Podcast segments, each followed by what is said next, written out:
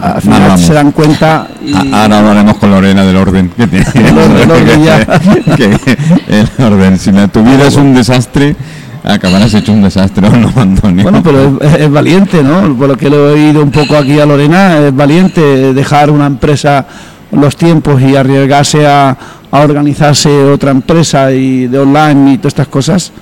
No todo el mundo lo hace. Bueno, te, te, te ordena hasta el armario si quieres, ¿eh? Hasta ¿Eh, la vida. Hasta la vida. Hasta si la quieres. vida te ordena.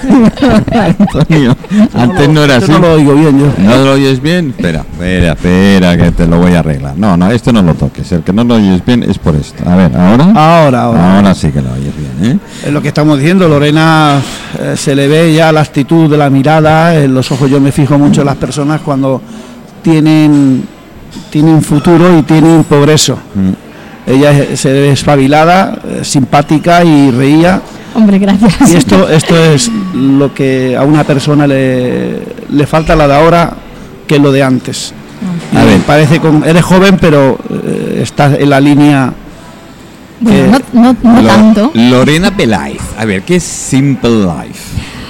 Pues Simple Life Organizers es, eh, es el nombre comercial de, de mi empresa. Y, y Simple Life Organizers nace hace 12 años. Yo, bueno, pues vengo del mundo de la, de la banca, eh, casi otros 15 años en, en banca y un día pues dije hasta aquí. Y pedí la cuenta y, y me fui, sin más. Aquel día casi, mi padre casi me deshereda. Me ha dicho, pero, pero estás loca, así directamente, pero Me conozco la historia.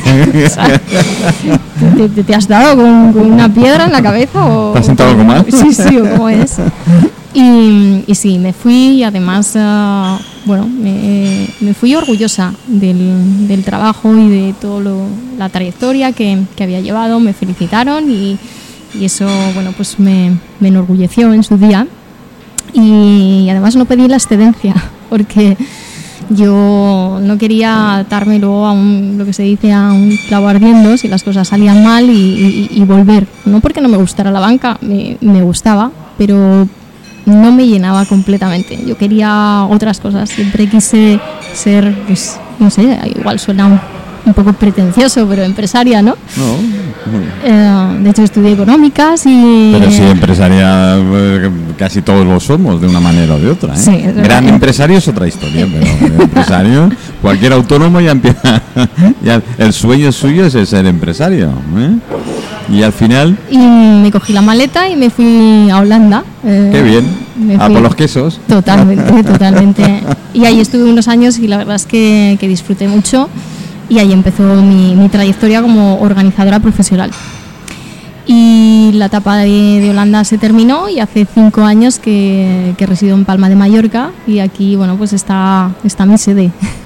Y, y- y la cara que se le pone a la gente cuando tú le dices, yo soy organizadora profesional. Bueno, lo primero que no, lo primero que me preguntan, organizadora de qué? ¿De qué? Eso. ¿De qué? ¿De qué? Porque eh, cuando hablas de, de organización, mm, suena más a organización de, de- de eventos, ¿no? Sí. Que, que también lo hago, pero, mm, pero bueno, mi, mi- mi fuerte es la organización del, del hogar, de las familias, de, de las empresas, que también tienen que estar ¿eh? Organizador de la organizadas. familia. A ver, si tú mismo no te organizas la familia, ¿cómo va a venir otro y organizarme? Y, y bueno, pues cuando un cliente me llama y me dice, Lorena, échame una mano porque tengo el caos, eh, o sea, un caos, Un en, caos. en la casa. Y al final lo que tiene no solamente es un caos en la casa, sino en la vida en general. Ya, es que normalmente suele pasar, ¿eh?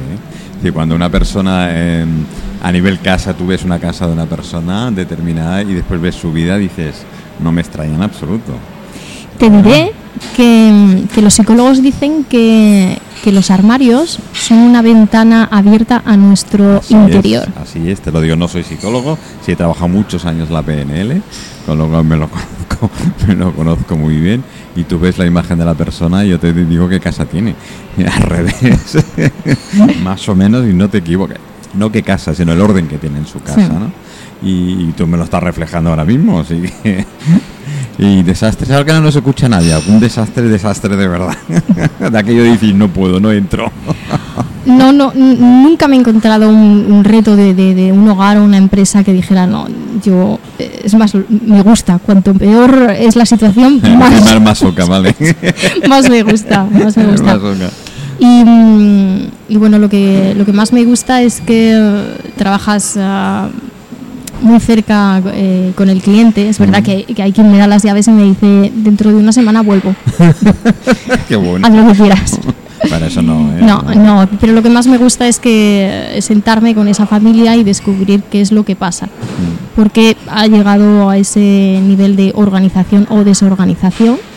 Y, y claro, es bonito porque, porque entras en, en la vida, te cuentan experiencias, cosas que han sucedido, porque detrás de cada organización, o, o- o ya te digo, también puedes mirarlo Mm, hay una historia detrás. Seguro.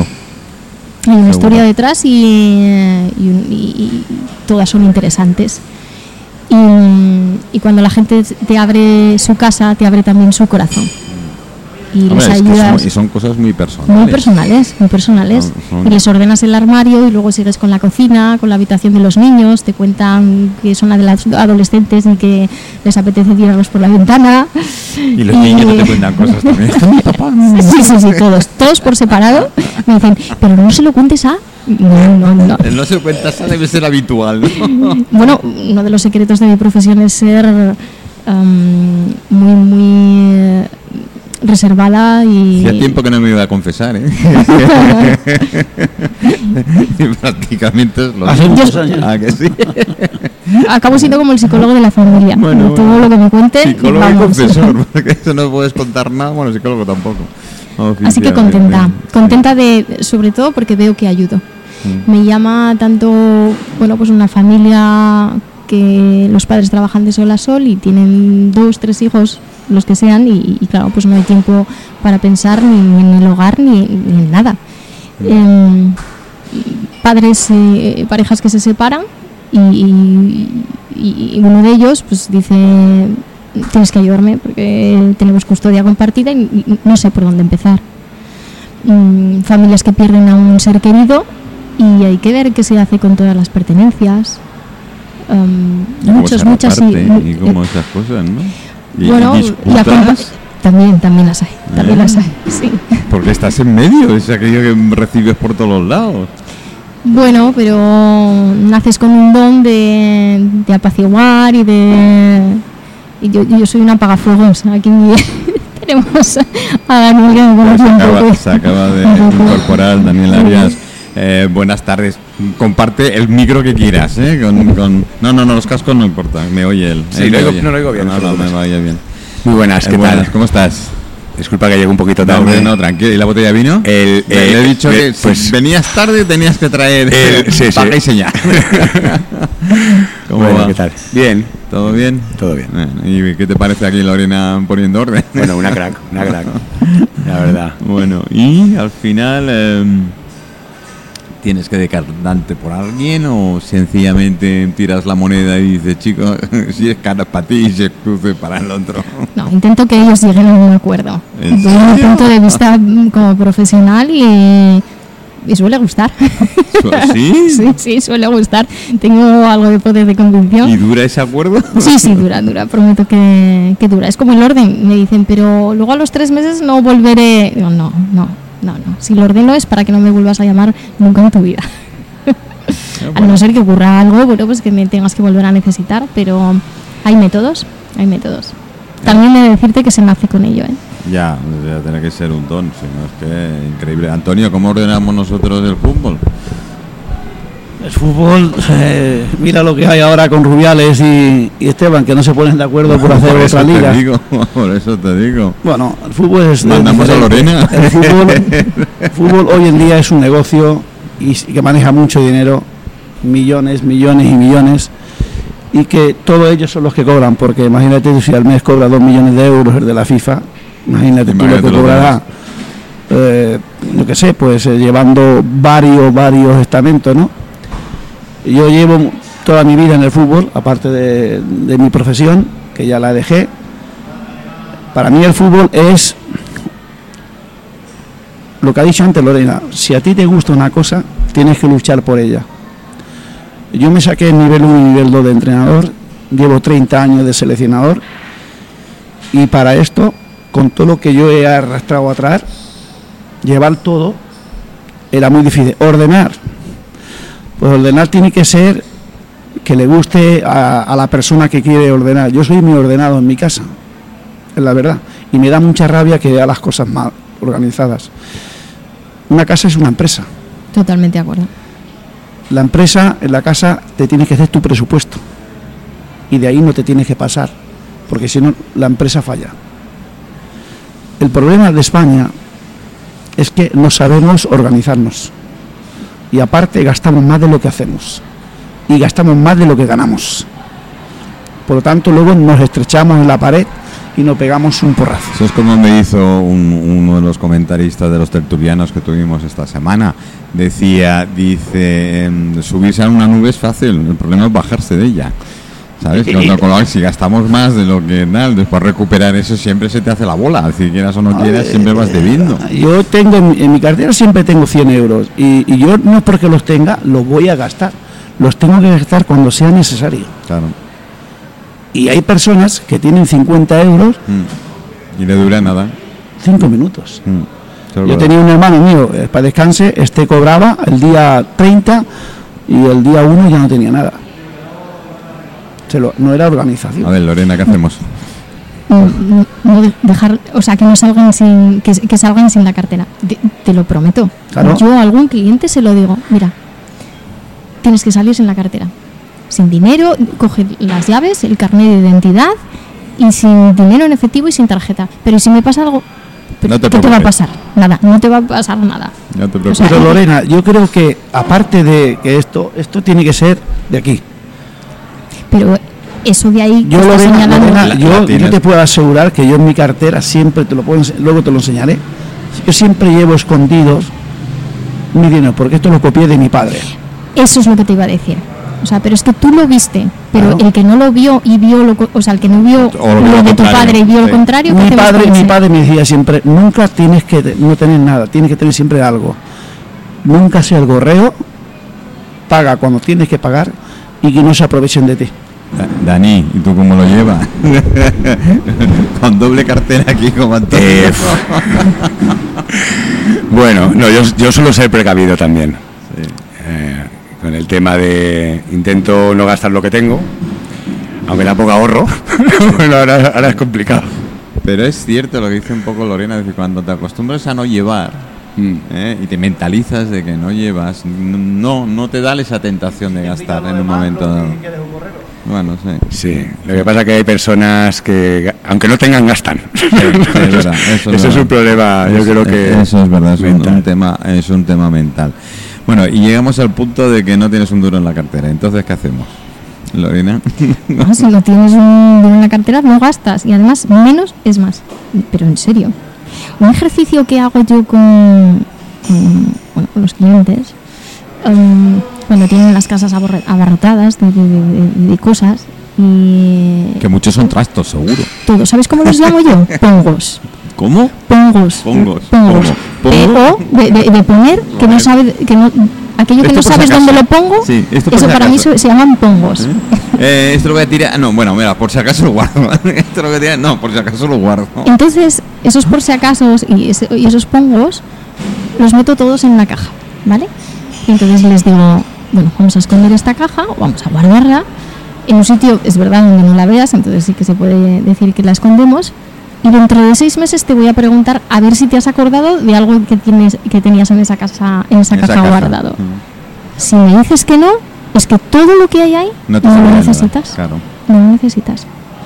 Leí un artículo una vez en el New York Times que, bueno, hablaba sobre los organizadores profesionales, porque esta profesión bueno, existe desde hace muchos, muchos años y, y empezó allí supuestamente. Y bueno, la periodista entrevistaba a una familia y, y le decía el, el- bueno, el cabeza de familia, no, sí, yo no necesito ningún organizador profesional. Mira cómo lo tengo todo, en cajas, es verdad, eh, todo etiquetado y demás. Y dice, hombre, el único problema es que ¿qué hago yo cuando me vaya de esta casa? Porque tenía un garaje de 160 metros cuadrados, nada más y nada menos. Bueno, ya sabemos que solo es a lo vivienda. grande. Sí. Y porque, claro, tendría que buscar una casa más grande y entonces el- el- la organización no es simplemente que, que lo tengas todas en, todo en cajas Sí. y sepas dónde lo tienes. Hay gente que es organizada, pero la organización va más allá. Es ayudarte a decidir, no quiero, no necesito, no, pero ¿por qué tengo que tener esto? O sea, si te hace feliz y realmente, adelante, yo, yo jamás obligo a, a tirar nada, ni lo primero que no me gusta decir la palabra tirar, Apartar. a- sí, o a donar, o a regalar, o a vender. Mm, eh, eh, no lo sugiero. O sea, en, en la conversación mm, tiene que, que aparecer esas palabras. Y, pero realmente si no lo necesitamos, o sea, ¿por qué? ¿Por qué tenerlo en, en casa? Y, y- y eso es un proceso, a- ayudar a las personas a, a que vivan con lo que necesitan nada más y nada menos. Incluso ayudarles, porque muchas veces quieren deshacerse de cosas, pero no saben cómo hacerlo, porque se sienten culpables. Mm. Eh, me, me plantean, no, es que este jersey, uf, es que Sí, lo regaló mi madre. Es. Bueno, sí, pero no, y es que mi madre no vive ya, y entonces, pues qué No se pena. va a enterar. Dijo, tranquilo, tu madre eh, te está viendo desde allí, o sea, desde algún lugar, y estará diciendo, pero hija mía, si no te, si no te gusta, pero ¿y cómo no me lo dijiste? O sea, Mira, eh, nosotros el otro el, el martes, el martes concretamente, con Elena Roche, en el apartado que tenemos de, de arte y tal, normalmente lo tenemos los jueves, pero bueno, me tocó el martes por, por los invitados que teníamos, eh, que venían de Galicia, Frank y Asun, y, y hablábamos de, querían lienzos, ¿no? Querían lienzos, oye chicos, eh, todo lo que sea lienzo, camiseta blanca, que todo lo que fuera tal, y uno suelto, Frank, que es un cachondo, y nos entendimos rápido, me dice, ¿y los trajes de novia que hay dentro de los armarios? ¿Qué? ¿Te vas a poner si te vuelves a casar el mismo traje de novias que cuando te casaste? No. Eso, Manolo, es que es un abuso. Por un día pagar 3.000 o 4.000 euros Pero un es que, vestido. pero es que te la gente encima lo guarda. Entonces decía, chicos, Yo, si, si yo lo he vivido en mis carnes, yo hace cinco años se casó mi hija, que Dani le conoce. Ahora, bueno, ahora mi yerno ha cogido el puesto de Dani, eh, Charlie. Entonces, pues eh, yo le llamo listo porque la verdad que es que es muy organizado. Este chico eh, tiene un talento. Y es el yerno. Yo a él no le digo muchas cosas porque tampoco se lo tiene que creer. Es así, es así. Pero es un manitas, es un manita en todo, es curioso en todo. Y luego cuando coge una cosa, la sigue. Pero a mí me obligaron a gastarme mucho en su boda. O sea, mi jubilación del casino se la llevaron ellos. O sea, un vestido, mi hija, 4.500 euros, ala, en prenovia. Un traje mío a vos. Ese día no dejaste, la, Sí, pero- la, pero, a la ver, cartera a ver, en casa. Con un traje mío con mil euros ya tengo bastante. No, ella Bueno. quería que fuera como, ah, tú eres el padrino. No estamos para gastar tanto. Pero y luego lo que ha dicho Manolo, el está en traje el del armario. Claro. Un traje de 4.000 euros por un día y ahora está en el armario. Y que, que, que hagan otra cosa para que por lo menos valga para otra cosa. O que valga para un vestido para ella. Hay fórmulas. Es que los Sí, que no interesa económicamente, Ah, no lo sabes. Ese es el tema, ¿eh? Es el tema. Yo, el mundo, el mundo, bueno, pues que tenían decías que haber nacido en el año 55. Por ejemplo. tenían que haber nacido en el año 55, que yo cuando hice la primera comunión, un calcetín estaba más alto que el otro, porque eran de mi hermano, lo tuve que poner yo. Eh, Esto, esto es valorar. Hoy no se valora. Hoy vosotros sois muy jóvenes, yo tengo 66 años, pero tengo una hija con 41 años, tiene una niña, una, ni- una niña con 4 años. Ella es profesora y es funcionaria, y la de Charlie pues está en el Ágora Portal en un buen trabajo. Pero todo esto ha sido porque yo he trabajado y mi mujer mucho para que ellos no dependieran de nadie. Y tienen que saber valorar todas estas cosas, que a veces se valora y a veces no. Sí, porque ¿cuánta, ¿cuántas ropas se tira? En. Lorena. Ay, Dios Madre- mío. no, no, sí, mira, a mí mi mujer ya está preparando tres bolsas para, para echarla, porque yo, claro, cada vez que abro el armario me se viene todo para adentro. Digo, a ver, Carmen, este, este, esto tienes que intentar. Ay, que no tengo tiempo. Tiene un- una suite, tenemos una suite y yo tengo que irme al cuarto de mi hija que tengo toda la ropa mía allí. O sea, un vestidor Un vestidor súper grande. Tiene ropa que a lo mejor no se la pone. Digo, a ver, Carmen, esto dalo, vende. Que me llame. Lo, lo que has dicho. lo que has dicho. Y ella, Le ayudo yo. pues ya lo está preparando, tiene sus hermanas, puf, ha hecho bolsa, dáselas a tus hermanas, dáselas a quien sea, pero que yo venga aquí, que te vea esto y que lo vayas cogiendo y que no tenga que apretar de la, de la percha ahí porque te se cae lo demás. Y Literalmente. empujar la es, puerta. es verdad, es verdad. Te creo. Y, y yo, y yo cada vez que hago, ¿sabes qué hago yo en mi cuarto? Cada año cojo un montón de camisas que no me gustan, pla, pla, pla, pla, pla, la dejo allí en esta bolsa. Digo, esto no lo quiero, dale a quien quieras. Se lo da a su hermano, se lo da a quien sea. Se lo hago yo. A mí me gusta organizarme. Yo tengo el cuarto de mi hija, la mayor, que es mi dormitorio para cambiarme y para echarme mis siestas. Claro, cuando somos mayores, cuando somos mayores, Lorena, a veces ya tienes que dormir aparte. ¿Eh? Porque, Cosas pasan. Claro. y yo tengo, y no te lo digo de broma, ahora voy a comprarme una televisión para ese cuarto para que el día tenga allí en mi cuarto y esté yo viendo mi partido de fútbol, o viendo algún concurso, o viendo cualquier cosa, porque a mí me gusta mucho aprender cada día. Aunque esté jubilado, quiero aprender. Pues na- ya, ya tengo el plan. Te vienes conmigo a organizar, que muchas veces me faltan manos. y, y todas estas cositas, pues claro, a mí me da alegría cuando veo una persona joven que tiene Tiene ganas de luchar. Eh, Es pasión. Eh, Es, la- es que yo, mira, yo el otro día estuve dando un curso en la universidad y se lo dije a Manolo, me parece. Estaba la directora y, y al chico le digo, ¿qué es lo primero que tenéis que meter en una costelera? Uno el hielo, otro. Y al final le dije, digo, no habéis dado ni una. Ni una. Digo, mira, si tú no le pones una ilusión Un cariño. y un cariño a esa costelera que tú estás haciendo algo, no te va a salir el cóctel. Si tú no le pones una sonrisa, ese cliente no se lo va a beber. Entonces, tú tienes que saber qué es lo que estás haciendo. Hoy en día, Lorena, al cliente, al cliente se le dice todo. La juventud está muy preparada también. Porque antiguamente cuando yo nací y yo empecé en el año 67 que venía aquí a este bar, y yo trabajaba en la Plaza del Olivar, cuando hacían cualquier cosa, no te enseñaban bien. Hoy, los chicos jóvenes están súper preparados. Los destilados lo saben hacer. Un sommelier, yo que sabía lo que era un sommelier cuando yo tenía 15 años. Un sommelier, yo sabía cuánto gusto tiene en la boca. Yo que sabía eso. Eso hay que enseñarlo a todas las personas. Tú eres un cliente de vinos, estás bebiendo y tienes que saber lo que estás bebiendo. Estás comiendo y tienes que saber lo que estás comiendo.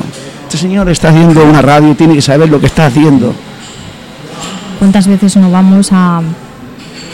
Eso es lo que tú dices, a un restaurante o una tienda y, y no se conocen ni el producto. Claro, ese es el error que había antes. Bueno. pero hoy en día, Lorena, Pero eso, eso se llaman pocas ganas, ¿eh? bueno, pero es que, es que, eh, bien, pero es que hoy en día, antes había muchas ganas, pero no había enseñanza de calle.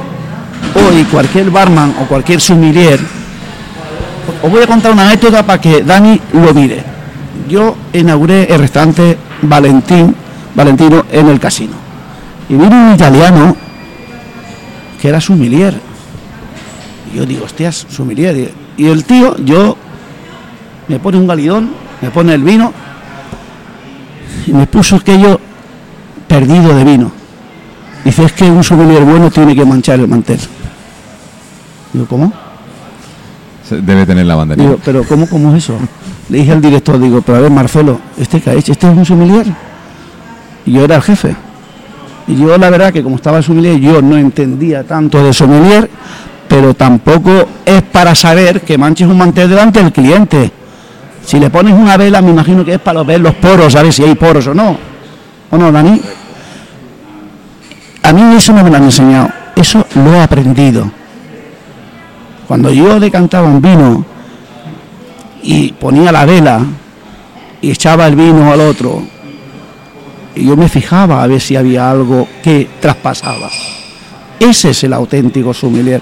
Y luego sommelier que sepa el sabor, la frescura del vino, de qué uva está, en qué madera rol está puesta, cuánto tiempo está. Todo esto yo lo he tenido que aprender, Lorena. Pero aprender, no me lo han enseñado, yo lo he aprendido. Y de mucha gente, de Juana, por ejemplo, he aprendido la costelería molecular. Yo cuando iba a saber, yo cuando inauguré el, el, casino aquí en Puerto Pir, yo metí a Juan Antonio, hicimos 2.500 cócteles con mm, eh, burbuja de calviá y a mí cuando me dijo eso me se cayó el mundo entero. Digo, ¿y esto lo vamos a sacar? Sí, sí, sí, sí. Tú ponte ahí, tú y yo para ahí, y yo te pongo, y tú haces meca cuando yo parecía, vamos, digo. Juana, no, no, no, no, no, no, sí. Y lo empecemos a hacer y salió. Nos felicitaron todos. Bueno, de hecho, la comida que dio menú allí me dieron los clientes. Hemos comido más con el coste porque le pusimos al final un corazón de gomelina. Eh, dice, y con la burbuja esto, cuando le echaba en, en el cava, pues varía arriba. Digo, qué bueno eso. Esto es lo que te, lo te satisface. Que tú las cosas que haces, el cliente se va contento. Pero porque las haces con ilusión, con Claro, pasión. es lo que hemos dicho quieres, antes. O sea, Vas a una tienda y no te sabe atender o no quiere vender. No sabe ni el producto que tiene. Exactamente. Y luego te dice, bueno, pues si no le gusta, váyase. Bueno, Sí, bueno, eso sí, es me, vo- me voy, me voy. Pero Lorena, eh, te he dicho antes que España va muy mal y que España tiene que cambiar. Tiene que cambiar. Yo ya realmente que me quedan 15, 20 años, Bueno, pero no, es que es la realidad. Eso unos nunca- unos vienen, otros se van. Yo perdí a mis abuelos, perdí a mis padres, a mí mis Claro, hijas ley ley de es vida. ley de vida. Pero a mí me, me- me- yo he sido una persona, Manolo, eh, que me gusta mucho aprender porque yo realmente no he ido a la escuela.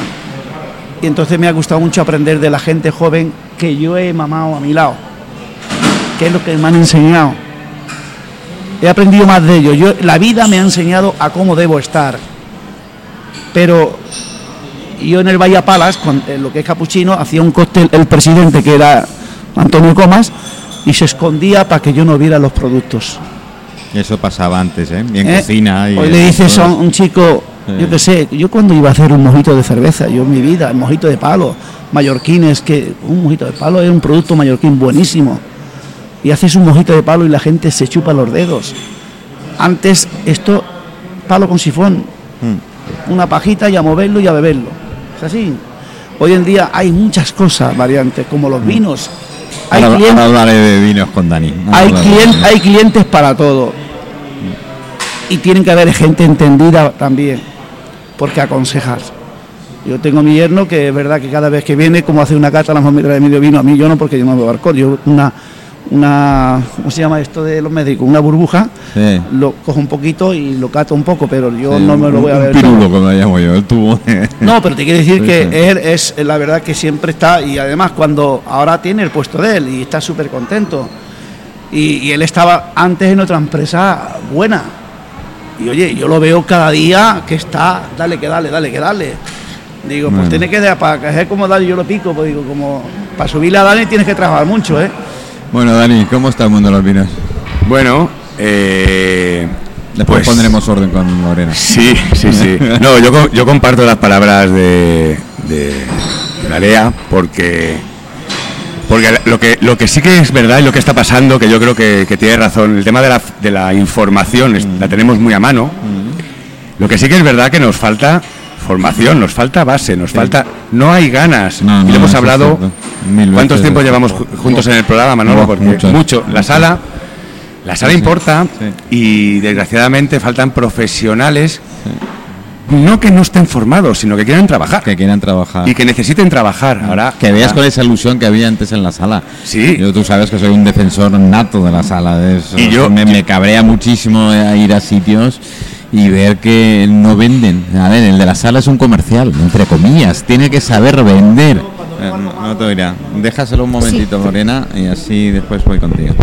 Eh, no- no saben vender, o no quieren vender, o no les apetece vender, ¿no, Dani? Pero es que esto, la culpa, Manolo, también parte la tiene la empresa. Exacto. La empresa, yo mira, yo, y con perdón, me venía a mí el gerente, el jefe personal, me decía, aquí te mando una chica para que la cosa esta. Claro, la chica es muy guapa, con las tetas empinadas, el culo repincón y todo. Y le digo cualquier cosa de barman y no sabe nada. Digo, a mí me parece muy bien tu cuerpo, tu cara, pero el contenido, ¿dónde está? Y el jefe personal me dice, bueno, ya aprenderá. Digo, ah, ya aprenderá. Y cobra 1.200 euros, lo mismo que este señor que lleva 20 años aquí. Estuvimos hablando el otro día aquí. tiene que llegar el aprendiz. Sí, otra vez tiene que... Tiene que llegar el aprendiz. Y una persona que tenga 30 años, que no haya trabajado nunca, no puede ser un camarero. Y hoy en día son todos camareros.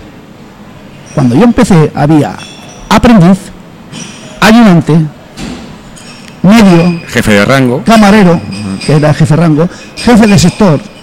Para pasar a camarero había que pasar cuatro rangos. Hoy en día, camarero, ya está. Y viene una chica o un chico que cuando yo lo veo que va con la bandeja plana, ya me tiemblan las piernas. Porque va a manchar. Si es zurdo, vale, pues lo puede coger con la derecha. Pero es que hoy en día faltan profesionales y las empresas se tienen que poner. El otro día estaba aquí Jaime Martínez y se lo dije a él. Digo, a ver si una puñetera vez los políticos cambiáis este sistema. Estaba así. Se ¿no? habló, sí, sí, se habló, sí. Y yo se lo dije porque yo soy una persona muy clara. Además, siempre he sido así. Entonces, nunca más fallo. Yo he estado 39 años en el casino, empecé de camarero, fui metre, ¿eh? fui también jefe de bares y luego los últimos 15 años fui el director de hostelería. Para traer cuando vienen los vinos, yo cuando entré y vi en el restaurante los vinos cómo estaban, y no sabiendo nada, a un camarero le dije, ¿a cuántos grados tiene que estar este vino tinto? ¿Sabes qué me dijo?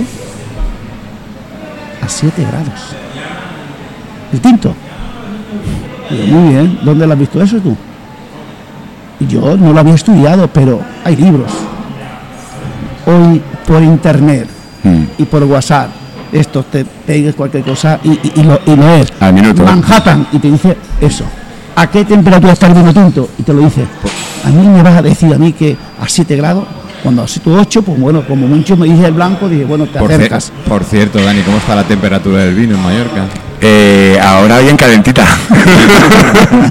los, los vinos, los vinos es un sí, Es todo un mundo. es, es, es una pena porque todo el trabajo que lleva eh, elaborar vino, todo el trabajo que lleva a los distribuidores intentar venderlo, Colocarlo. eh, colocarlo, el empresario comprarlo, para que luego pasen estas cosas, pero lo mismo que ha dicho a 7, los tienen a 37. Sí. Y claro, y luego esto al final, pues, un, un dry mantini no se, no se toma hirviendo, ¿no? Pues esto es lo mismo.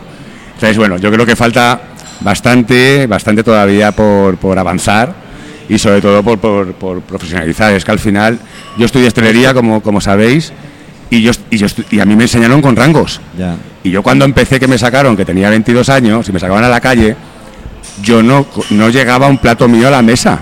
O sea, yo los dejaba en el gueridón, el jefe de rango lo cogía y yo iba y- pasan los pasantes, Los pasantes, de toda la vida, íbamos y, así, Ya una temporada, y además trabajarías con campana. con campana, con, bueno, claro, eh, con, con- con la francesa, bueno, yo Claro, era de claro. la teoría antigua, eh, no por nada, sino porque es como nos enseñaron en la Casa de Campo de Madrid. Claro, claro, claro. Pero claro, luego estaba el que esto no es para mí, que yo lo entiendo, porque es una profesión que se tiene que Se llevar tiene que amar, dentro. sí, Como toda la amar. profesión que está de cara al público, Sí.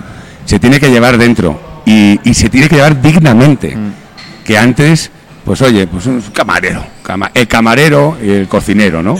Pues no, no es así.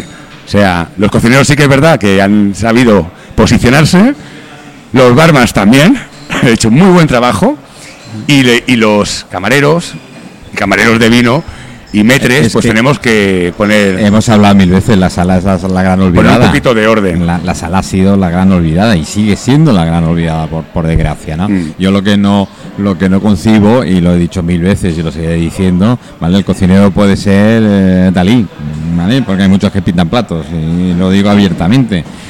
Pero tú cuando vas a un restaurante determinado, vas por el ambiente, vas como te sirven, vas como... Es decir, pagas el conjunto, no pagas solo el plato. Si a mí me cobran por un menú uh, 80, 100 euros por persona, es por algo. Y el 50% de ese algo es la sala. Es decir, Sí, sí. el Pues, servicio aquí de a. Lorena, a, a la chicota, pues yo le voy a poner chicota. ya te han bautizado, Lorena. Ya te Chicota, porque bautizado. Chicote organiza los restaurantes. Pues Pues- Chicota tiene que empezar a organizar Es que sabrás que no eres el primero que me llama, que me llama así. ¿Ah, sí? Sí. Pues te llamo Chicota porque eh, realmente si está organizando muchas cosas, pues eh, como ya estás chicote en los restaurantes y organizando las comandas y todas estas cosas, pues yo te he puesto chicota. Lo está pensando, digo, esta es una chicota. Y es que es así, Lorena. eh, o sea, estamos hablando siempre de, de mejorar. Es como el otro día dijo el tonto este mm, político que, Lo de la carne, vale. que no vivimos del turismo. Ah, bueno, sí, está, esta No, es muy nada. gorda. No, no, pues lo ha dicho un, un político. Es muy gorda. Bueno, y hay gente Tenía que se lo irse cree. pues a otro sitio. Si aquí movemos todo con turismo y el que no lo piensa así se puede ir. Se puede ir de aquí, de esta isla. Esta isla es maravillosa. Yo llevo aquí desde el 59. El agua del Paseo Marítimo llegaba a la catedral. Todo eso era agua. Entonces, yo quiero decir que Mallorca es lo mejor que he conocido en mi vida. Y no me voy de aquí ni en que me echen. Si me echan, vuelvo otra vez. Te quiero decir que luego cuando la sociedad viene de otros sitios, pues se tienen que adaptar a muchas cosas que no se ti- tienen que perder. Pero la política muchas veces matan todas estas cosas. Claro, pero a ver. eh, directamente o indirectamente el tema político es culpa de los votantes muchas veces. Claro que sí, claro que porque, sí. porque el tema eh, se, se- se ha puesto muy así de decir, bueno, pues no, con no ir a votar, no, no, no, no, no, No, no, hay que ir a es que hay que ir a votar, aunque votes en blanco. No, no, no, no, y no, cuando que más hay votos que en que blanco hubiera, más se tienen que dar cuenta de decir, oye, que no pueden formar el gobierno porque el 80% de los votos son en blanco. Algo estamos haciendo mal. El problema que como la gente vota o no vota, pues los que votan pues les van y reparten los, los escaños a cada uno y ya se creen, ya se creen que están con el derecho de ¿O tú no has visto la última de la No, Montero? ¿Has visto la última de la Montero? Sí, sí, la Con última, la penúltima y, y la ¿Con la anterior, pero es que... El sueldo de, la Montero tenía pues una niñera que le estaba pagando Podemos. Bueno, pero, pero, a ver... eh, ¿tú, sabes cuánto- pagándole. ¿Tú sabes cuántos asesores tiene el gobierno balear? Bueno, Que ayer estuvimos hablando. 240 asesores. Sí, lo que es el gobierno. ¿Sabes cuántos tiene el Consejo? Cada Consejo, el de Ibiza, el de Mallorca y el de Menorca, tiene 140 y tantos. con- ¿qué te parece? Esos son eh, consejeros. Que me tienen que llamar. Y luego no hace nada, Lorena. Y a mí me gustaría también saber si alguno de esos consejeros viene del gremio. No, ninguno. Ojo, ¿eh? No, no, que ese no, es el gran- otro gran problema, pero para todo. La gran Para mayoría, la- y lo para digo, y lo digo y me Para juego- la medicina, para No, la no. hostelería, para todo. Ni alguno viene del no viene del gremio, porque si vienen del gremio, que serían lo, lo suyo, que hubiese asesores, yo lo veo bien que haya asesores. Cierto, cier- cierto, cierto número, pero que no sean asesores de verdad, Pero que que- vengan de los de Pero, Dani, las si se- ramas si se empezó- profesionales. se- Dani, se empezó con precisamente 15, por eso se empezó yo, fui. yo fui político. Yo estuve 12 años y me fui precisamente por lo que tú acabas de decir.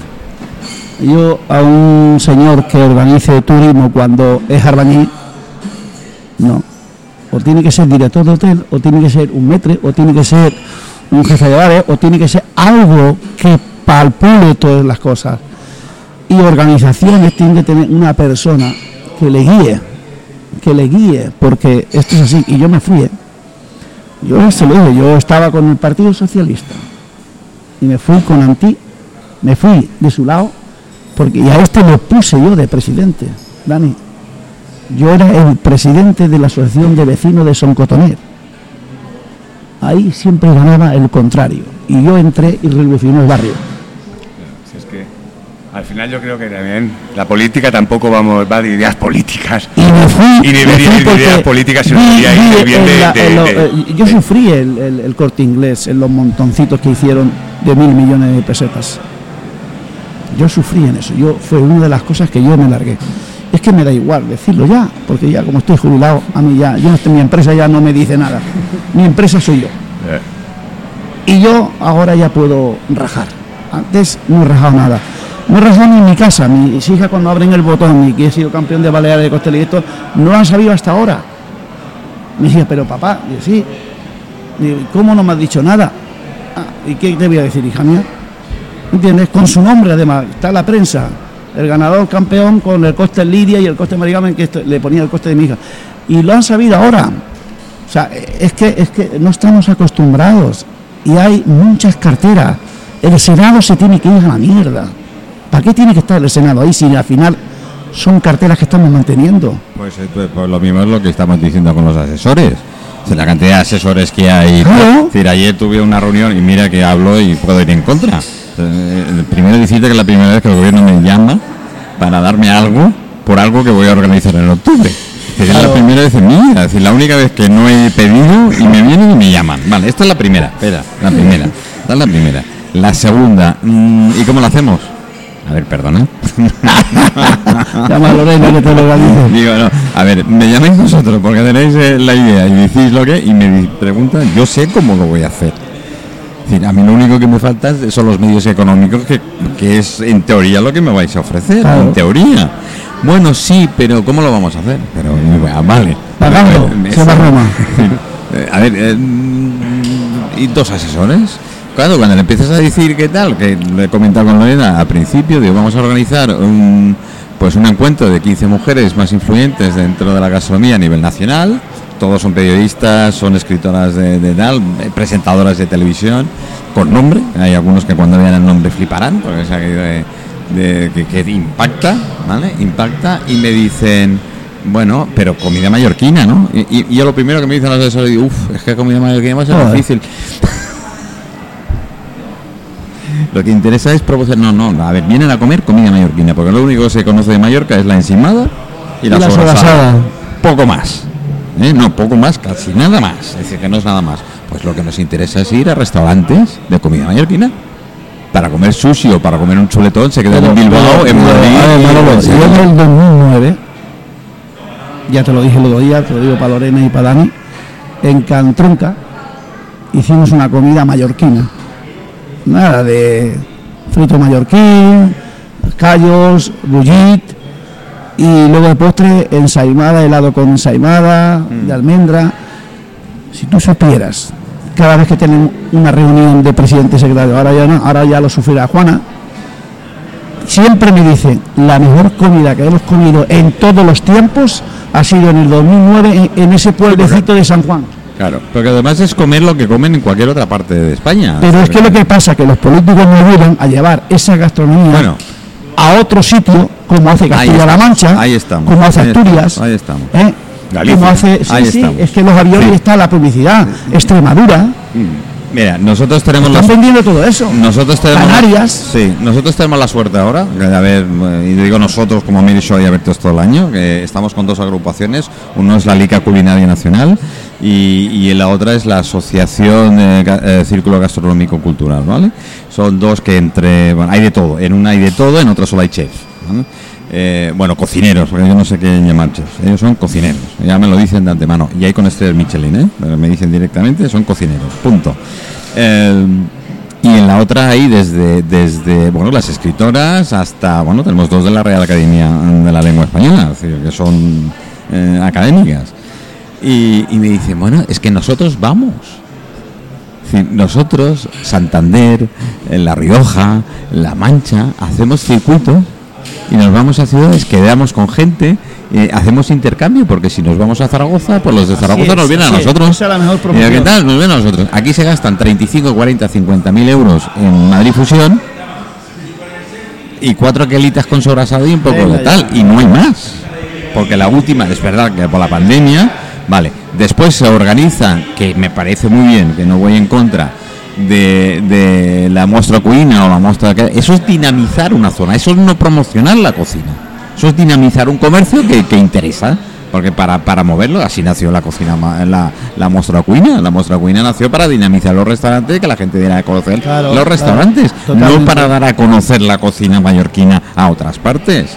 Y gente culta, gente que escribe a nivel de gastronomía y que te diga, mm, cocina mallorquina, mm, a ver, espera, mm, nada. Vale, sí, he visto Wikimedia y eh, he eh, todo- pero no lo he todo se probado. mueve con el dinero. No, el Canaria, el Cabildo Nosotros, pero uno- promociona mucho. Cabildo promociona Sí, mucho. Canarias lo hace sé- muy buen trabajo. Yo lo sé por la Asociación de Barmas de Lanzarote, de Gran Canarias. Por cierto, de los vinos tenemos que hablar. Y allí sus propios vinos, sus Sí, propios sí. rones, su propio todo, lo promocionan mucho. Pero se gastan dinero, le dan a la asociación dinero para que lo. y hacen eventos. Eh, Asturias, Mira. lo mismo. Lo primero que me dijeron, porque están dentro de la asociación estas que os digo, lo primero que me dijeron, tanto los de La Rioja como los de La Mancha, vamos. Decir, lo que es el Consejo Regulador, me dijeron, vamos, todas las bodegas, vamos. Claro. Decir, vamos a Mallorca, vamos a Mallorca todas. Claro, decir, eh, lo tienen que clarísimo. hay que promocionar todo Lo esto. El dinero se tiene que gastar porque es dinero público para promocionar una isla. No es dinero público para otras cosas. Pero si me dicen, si con los 17, 18, 19 millones de personas que recibís todos los años, si yo recibiera la mitad de eso de turismo, vamos, me conocían a mí hasta en la Mira. Manolo, eh, yo, tú sabes, yo acabo de dejar la presidencia. Nunca, desde el 2009, no nos han dado ni un duro. Y hemos sido campeones de España desde el 2010 hasta ahora. Desde el primer año que yo cogí la presidencia, hemos sido cada año campeones de España. No nos han dado nada, no han pagado un billete. Sí. Lo dije el otro día aquí con Martínez, porque es que es la verdad. Sí, sí. Y nosotros, los vuestro- socios, normalmente no tenemos. Bueno, tenemos Vamos a hacer pero un- cobramos Un 35 Kit Kat, euros, que un eso no es nada. Un Kit Kat, un Kit Kat, que necesito hacer un Kit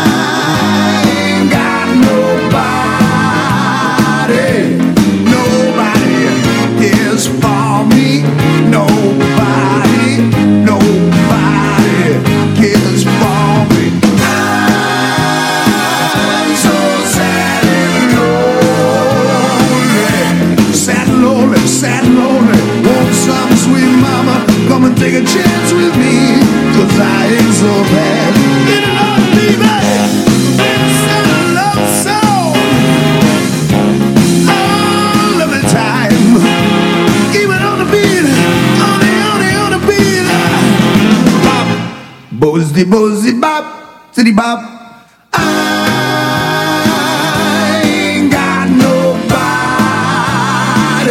Bueno, la, verdad es que súper. Con, con no te aburres nunca, porque todas las experiencias que tiene este hombre es, es eh, bueno, no, no increíble, no, es, es lo siguiente. ¿eh? Bueno, eso es, eso es bueno. Dani, eh, antes que vaya con Lorena, porque Lorena se tiene que organizar todo esto, porque ya no el, el programa se ha ido hecho un desastre, con lo cual, con lo cual tenemos que tenemos que, que hacer algo y poner orden. ¿Cómo está el tema de los vinos, Dani? ¿Cómo llevamos? Bueno, este eh, año? sí. ¿De, de, de qué me hablas? ¿De los vinos de Mallorca? No, ¿O en general, general? en general. Pues bueno, ha habido... Ahora estamos un poco nerviosos todos. Sí, La verdad. Y las noticias no son buenas. Y bueno, eh, creo que por lo menos lo que yo conozco que ha sido aquí en Mallorca, hemos hecho las cosas muy bien. Mm. Parecía que había cogido velocidad de crucero todo esto, porque Mm. habíamos pasado Sí, pero- de 0 a 100 en Semana Santa a- hasta ahora. y bueno, a ahora, tirar freno de mano. ahora hay freno de mano puesto. Mm. Afortunadamente las bodegas han podido sacar esos stock de 2019 que hablo de blancos sobre todo rosados y vinos jóvenes que tenían en las en sus bodegas y lo que pasa es que el año 2020 como entre que había el miedo de qué pasaba con la pandemia se tiró mucha uva porque si no no recibían ayudas entre que hubo un ataque por todo el Mediterráneo bastante potente de mildiu Sí. que también bajó un porcentaje Sí, sí. bastante alto la cosecha y que tenían el vino ahí movilizado del 2019, pues hay muchos, hay muchos vinos que se han agotado ya Sí, ¿no? y nos queda todo el verano. Bueno. Pero bueno, Bueno, a ver, yo espero, mm, siempre habrá un recurso para sacar vino de algún lado, ¿eh? Decir, de una manera o de otra. Lo importante es que el mercado se recupere más o menos eh, y terminemos el verano, digamos, eh, tranquilos, ¿eh? no, no, tampoco no hay que resaltar. ¿Tendencias nuevas? ¿Hay algún tipo de tendencia nueva del vino? ¿Hay, eh, el, el público se tira hacia un... Porque tú sabes que esto va por modas. ¿eh? Bueno, bueno, ahora eh, lo que hemos detectado es que se consume mucho más vino espumoso. ¿Ah, sí? Sí, sí, hasta hace unos años pegó el subidón del rosado pálido, como todos sabemos. Sí. Eh, ahora está pegando bastante fuerte el tema del consumo de vino espu- espumoso. Yo hablo de espumosos en general, sin decir zonas. Y lo que también se ha cambiado un poco la, la dinámica o el gusto de, de tomar vinos tintos y se están tomando vinos tintos más ligeros. Más suaves. Más suaves. A nivel na- nacional. Sí, a nivel general, sí, general, sí, sí, ¿no? Que es lo que hablo. Un poquito más, sin menos potencia, sin menos, con menos extracción, con menos potencia, ¿no? Y es un poco la tendencia por donde va el camino ahora, ¿no? Yo eso que lo dices, yo que me paso bastantes horas ahora aquí en el Cristal, en el Bar Cristal, porque claro, tenemos tres, tres días por semana, tres horas de programa cada, cada martes, miércoles y jueves. Y suelo venir a veces temprano porque ya que me quedo con alguien, quedo aquí. Es decir, que si quedo con alguna reunión con gente. Tu segunda ya- casa, mi segunda casa prácticamente. Estoy por decirle a Rubén que me mete ahí una litera que directamente ya, ya me meto. Sí oigo el, de- el descorche del champán. Sí, y sí. ahora que lo dices, o de, o de los espumosos, ahora que lo dices, sí es Sí, cierto. Y era curioso porque además yo decía, ¿hay alguna fiesta? Porque el otro día tres, cuatro descorches diré, y miraba a ver si había un mesa multino y no. Y no había mesa de 8, 10 o 12, con lo cual no era normal. Y ahora que lo dices, mira, Y luego otra cosa, otro dato curioso que ha hecho esta pandemia, que es muy, muy significativo. De hecho, hay marcas eh, muy potentes en el mercado de los vinos de lujo, ¿Mm? están ahora mismo agotados a nivel internacional. Es que el consumo de vino ha pasado de vendérselo barato y lo medio y alguna botella de vez en cuando en, en la temporada Ah. de vinos caros, con estos clientes que todos sabemos que vienen aquí y que no seríamos nada sin ellos, a explotarlo caro, carísimo, explotarlo de abajo y el término medio se ha Se ha quedado, estancado. Se ha quedado parado. es Ay, increíble. Lo del mercado del lujo, además, Ah, va- o sea, sí, ayer tuvimos a David Serrano, no sé si lo conoces. No. David Serrano es, es una persona que suele llevar productos de gran calidad, eh, de muy, muy, muy, muy calidad. Normalmente se pasa entre América del Sur, California, Florida y demás, República Dominicana y tal. Y tiene tendencia a, a productos muy caros. Y dice que ha vendido botellas de 65.000 euros. La botella, la botella, eh, por cajas. Bueno, es, es- es alucinante. Esto Antonio lo sabrá. Eh, ma- eh, hay alguna marca, ¿no? Bueno, a lo mejor sí, no sé puedo decir marcas. Después le paso la factura, tú tranquilo. Pues, la factura. Pero hay un whisky muy conocido que está agotado. Y hay otro ron que utiliza- se utiliza en las coctelerías que está agotado. No hay, no hay stock en España. No hay- es que no hay stock. Oye, dime cuál es, que ya me ¿Eh? si tengo alguna en Es casa que- y lo puedo vender a buen precio. Esto, sí, no, es Macallan, hablo de Macallan. Ah, Que he estado, vale, ese, he- he- he Macallan- estado- he estado con Macallan- Jaime de Masio reunido ayer. Y me Macallan decía, Dani, asustaos, no puede... Bueno, me estoy llevando unas broncas. Macallan no tengo, ¿sabes por qué? Porque me gusta, con lo cual me lo bebo. Macallan ha conseguido lo que nadie ha Vamos, pero es que conseguido. Macallan, Macallan, ¿eh? No, pero es que de gente que te- no lo conocía, Ya. de gente que no lo conocía, ha probado el sabor. En Inglaterra el whisky se toma sin hielo. Sí, yo siempre lo tomo sin hielo. Siempre, eh, porque le Siempre quita sin el- hielo. el sabor. Siempre, siempre. Y siempre. aquí, bueno, es lo mismo que antiguamente a nosotros el gin tonic nos hacían hacerle con la, con la Batir. cuchara batir y le quitabas todo el carbónico, entonces la cagaba. Pero bueno, eso es lo que nos enseñaban. Hoy en día te coges la tónica y la echas así para que la burbuja no, No reviente. explote, no reviente.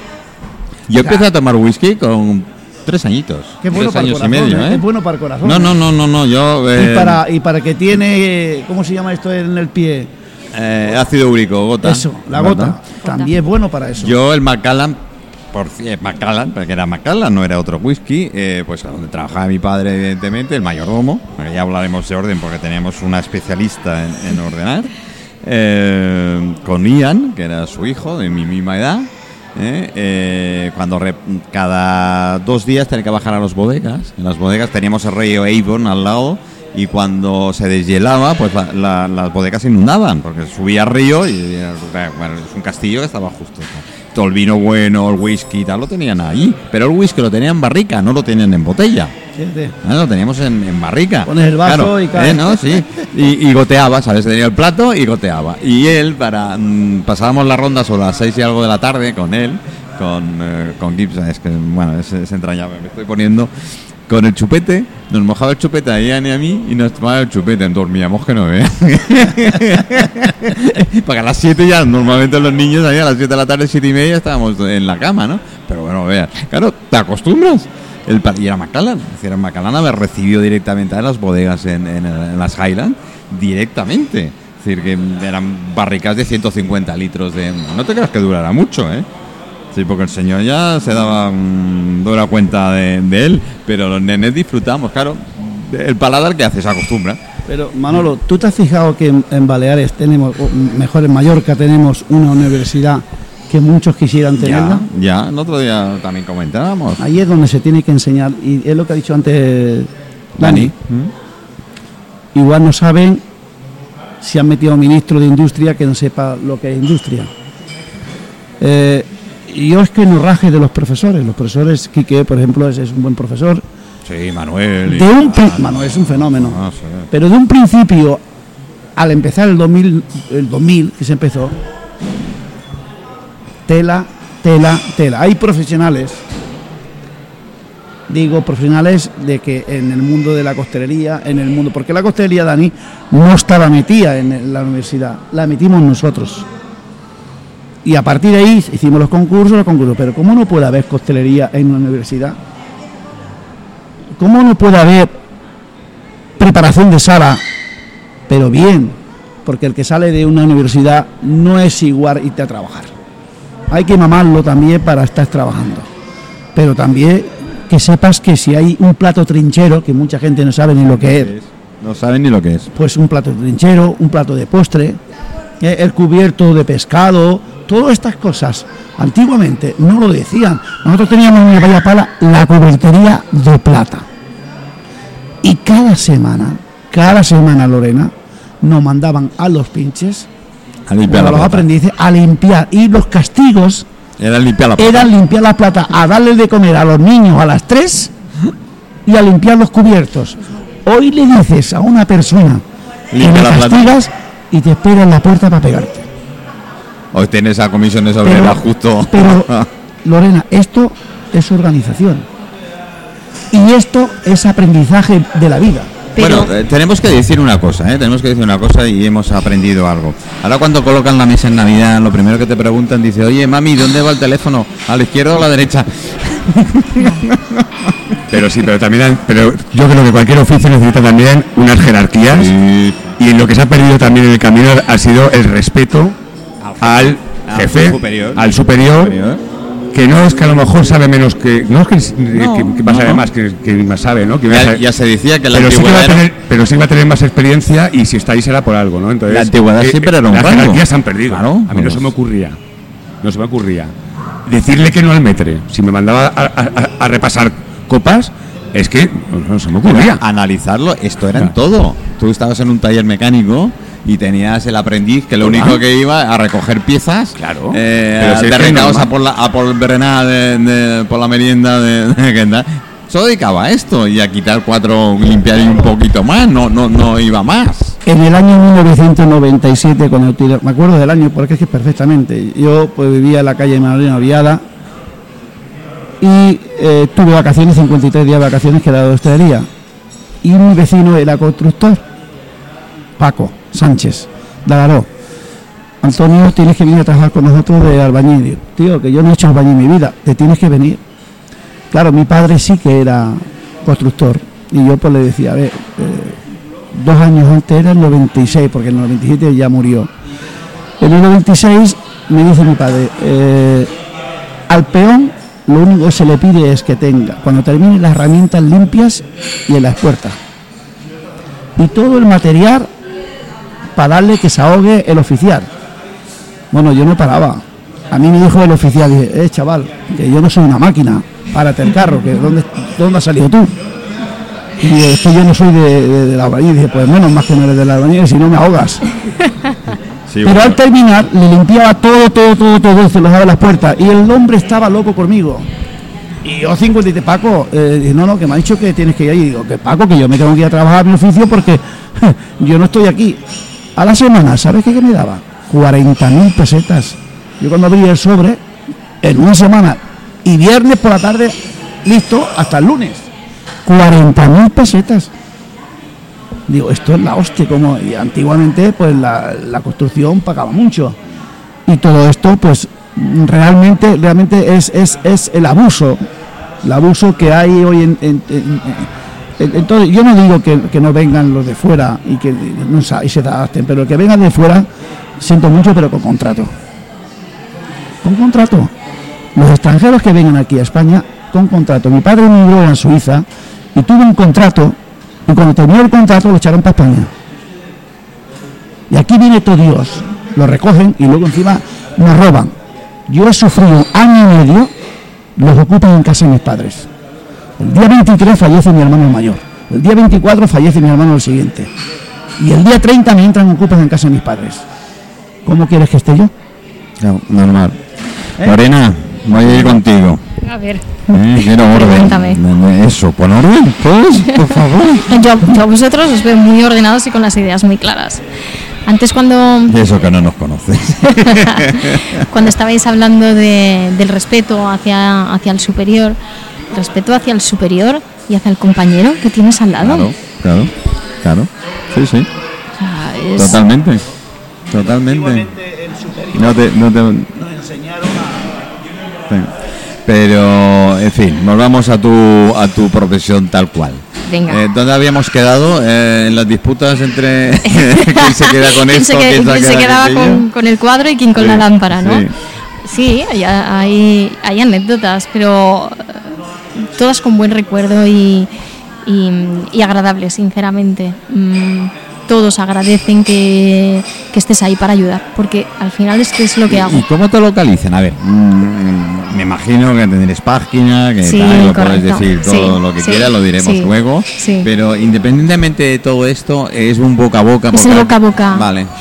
Es más, o sea, yo te diré cómo conseguí mi primer cliente aquí en, en Palma de Mallorca. No sé si nos estará oyendo.